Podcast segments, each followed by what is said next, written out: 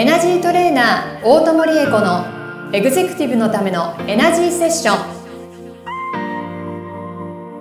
ポッドキャストエグゼクティブのためのエナジーセッションはエナジートレーナーの大友理恵子先生がエグゼクティブな毎日を送りたい全ての方に向けて人生のエネルギーを活性化させるために必要なスピリチュアル情報をお届けするのと同時に皆様からの相談にお答えしていく番組です。エナジーチューニングスピリットボディレイヤーの提供でお送りしますはい、今週も始まりました。エグゼクティブのためのエナジーセッション第7回スタートさせていただきます。ナビゲーターのトーマス J. トーマスです、えーこの番組をですね、導いてくださるのがエナジートレーナーの大友理恵子先生です。大友先生、よろしくお願いいたします。よろしくお願いします。はい、よろしくお願いします。今日、今週も始まりましたね。はい。えー私ね、だんだんこの時間が楽しみになってきたんですよ。楽しみになってきましたよ楽しみになってきました。はい。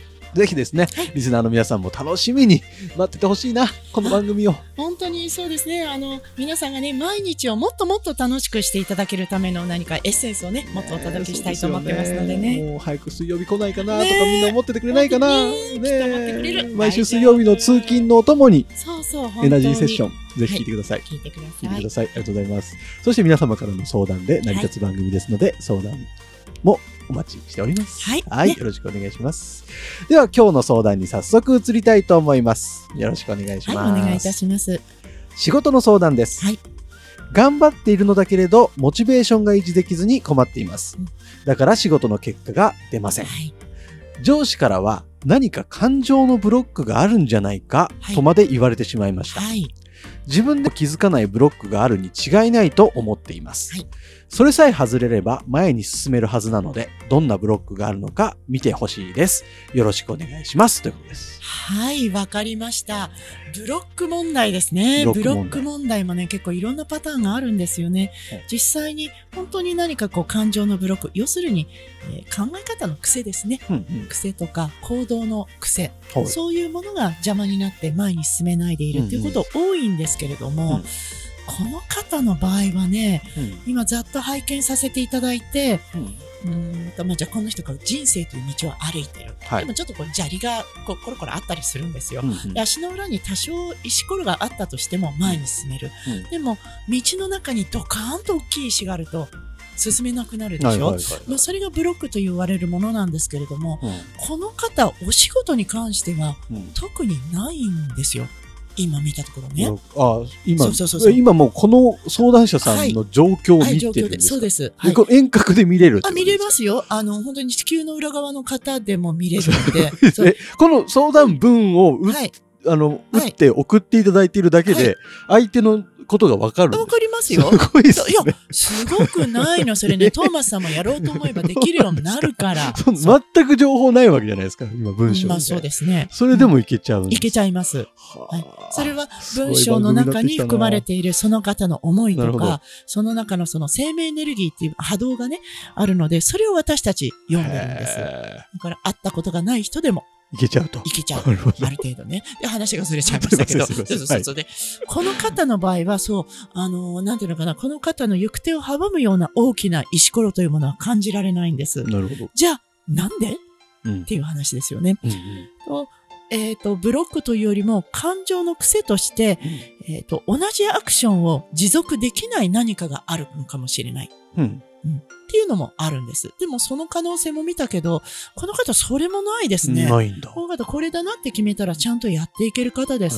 じゃあ、なんで？うんっていう時に、代表的なパターンは、うんやっていることがそもそもやりたいことではないから、なるほど。やりたいことを、やりたくないことをやってるとつまんないじゃないですか。だからすぐ飽きてやりたくなくなっちゃう。はいはいはいだ。からやった方がいいことは分かってるけど、やるモチベーションが上がらないっていうど。パターンね。ちょ根っと笑っちゃう、かもしれない根けれども。本的な原因がはい。、そうです。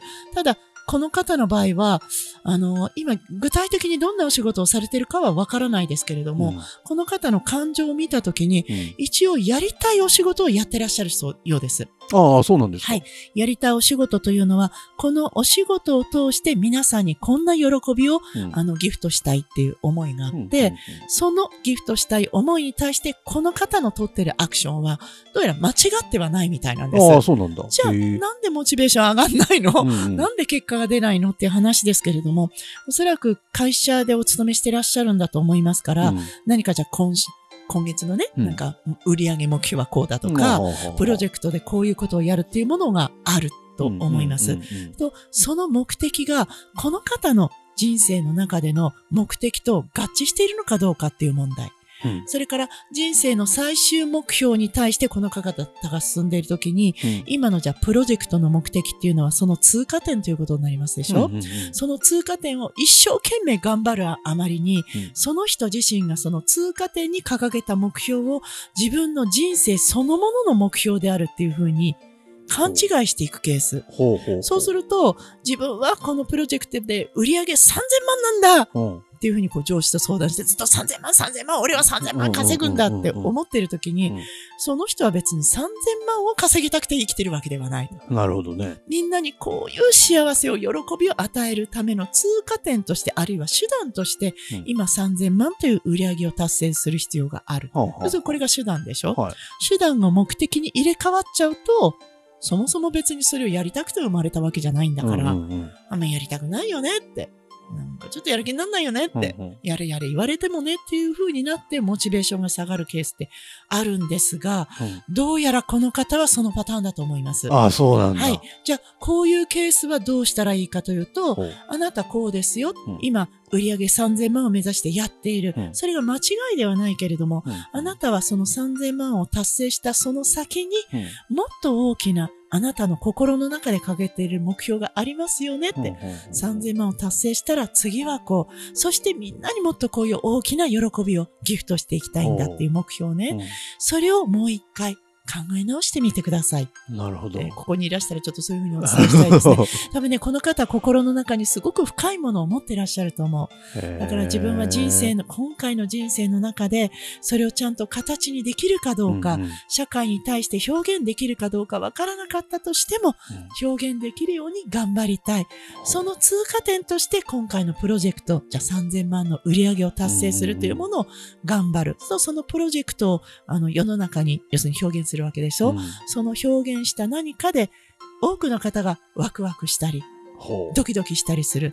そのドキドキ感をもっともっと大きくするために次のアクションを重ねていこうっていうふうになると思います。はそうすると今のじゃあ3000万だとしたらね、うんうんそのプロジェクト頑張ろう。その先の自分のワクワクのためにというふうに思えると思います。なるほど。この方のお悩みは多分これで解決すると思うので、聞いていていただけてますか、ね、聞いていてほしいですね。ね、きっと聞いてくださってると思うんですけれども、あの、自分は本当はどういうじ、この人生の中でね、どういう喜びをみんなと分かち合っていきたいのかなっていうのを一度考えていただいて、そこに行くための通過点として、今回のね、あの、なんか上司にこれ頑張れって言われたものを、どういう学びとして捉えればいいのかなっていうふうに見ていただけると、多分前に進めるようになると思います。はい、すごいな。大友先生、すごいっすね。なんかこの、何、このリモートで、はい。全然知らない人でも状況をつかんじゃうのももちろんすごいんですけど、はい。それ以上に、あの、まあ、その方に対してのパーソナルなご回答にもかかわらず、はい。なんか、あ、俺もそういうのあるかもって思わせられる何かこの、エネルギーというかそうですか。うんあのね、それ多分こういうことだと思います。えーっと、お話がまたそれるように思うかもしれないけれども、私たちは宇宙の中に存在してるでしょ、はいはいはいということは宇宙の部分なんです。大きな宇宙の中の小さな宇宙っていうふうに言うことができる。うんということは、トーマスさんの心の中にあるものと、うん私の心の中にあるものは、実はすごく深く共通しているものがあるんですね。それはみんなそうなんです。ただその共通してる思いをどんなアクションで世の中に表現したいかなっていうところがちょっと違う。共通してる大きな思いの中のどこの部分を今回はちょっと頑張りたいかなっっていうチョイスが、選択がちょっと違う。そういうことなんです。だから一人の方のお悩みは、うん。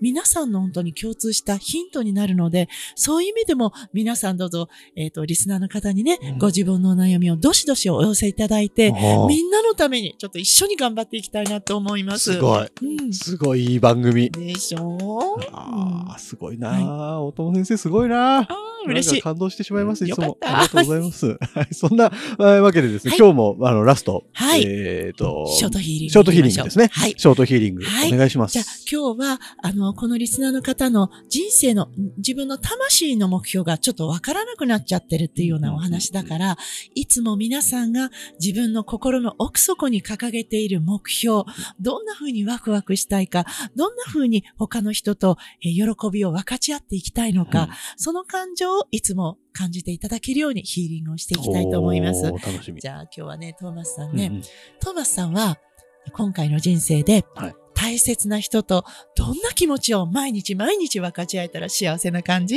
えーそれを妄想してください妄想します。はい、妄想。ああ、はいそうね。こんな感じ、こんな感じ。いやこういうものをね毎日もみんなとシェアしてたらめっちゃ楽しいよね。めっちゃ幸せだよね。あ幸せ幸せ。まあいろんなシチュエーションをたくさん欲張って妄想してください。ああんな感情もシェアしたいし、こんな感情も分かそんなち合いたいし。ところまで、え、そそんなにいっんなところまでぱいいいんですか？そんなにいっぱいいいのありがたい。ありがたい、ありがたい。ああ、そうそうそうそう。あ、幸せ。になってきた。いい感じ、いい感じ、いい感じ、いい感じ。はい。じゃあ、今日はこれをもちろんトーマスさんの心の中にしっかり奥の底にね、えっ、と、浸透させていけるいくんだけれども、リスナーの方にシェアをしていきましょう。はみんなでこの喜びを分かち合いましょう。はいヒーリング。そう。トーマスさん、はい。どうぞどうぞ。思って思って思って。これをみんなで分かち合う分かち合って、分かち合うぞ。ずっとずっと遠くの地球の裏側の人にまです届く。ぞ。あ、地球一周しちゃったそう。そうそうそうそうそうそう。地球一周して、うんほら、トーマスさんに戻ってきた。おーそしてトーマスさんの中からまた地球上を走っていって、またトーマスさんのああ、すごいすごいすごいすごいすごい。っていうふうにずーっとずっと無限に循環していく。はい。今日はこの無限ヒーリングを皆さんにお楽しみいただきました。上がりますね。はいますんか上がりますね、これ。上がるし、広がるし、裾野が広がる。すごい。すごいぞ。すごいぞ。みんな、みんな無限ヒーリングなの今そうですよ。すごいぞ、はい。この番組は。はいい、やー、毎週ね、はい。このショートヒーリングがものすごいです、僕は。皆さんもすごいんじゃないでしょうか。はい。いや、毎週聞いてると何かが起こりそうですね、本当に。はい、絶対にそうです。一人のためのヒーリングが、もう万民のためのヒーリングに必ず広がっていきます。いやー素晴らしい番組、エグゼクティブのためのエナジーセッション。はい。第7回ここで終了となるんですが、ぜひ皆さんですね、概要欄にある LINE 公式アカウントから、えー皆さんのお悩み、そして、えー大友先生に聞きたいこと、はい何でもいいです、はい何でもいいので送ってみてください。はいみんなのためになると。どんな風に、こんな風に元気になりたいから元気よろしくっていうリクエストも元気よろしくいいですねいいですよ。元気になれますね、この番組聞いてると。ありがとうございます。というわけで、皆さんお待ちしてますので、どしどしご応募ください。では、エグゼクティブのためのエナジーセッション、以上で終了とさせていただきます。はい、皆さんまた来週。ありがとうございました。今週のポッドキャストはいかがでしたか？概要欄にあるレイや LINE 公式アカウントから大友先生への相談をお待ちしております些細な相談でもお気軽にご連絡くださいませ。それではまたお耳にかかりましょう。ごきげんよう。さようなら。この番組は提供エナジーチューニングスピリットボディレイヤープロデュースライフブルームドットファンナレーション土屋恵子がお送りいたしました。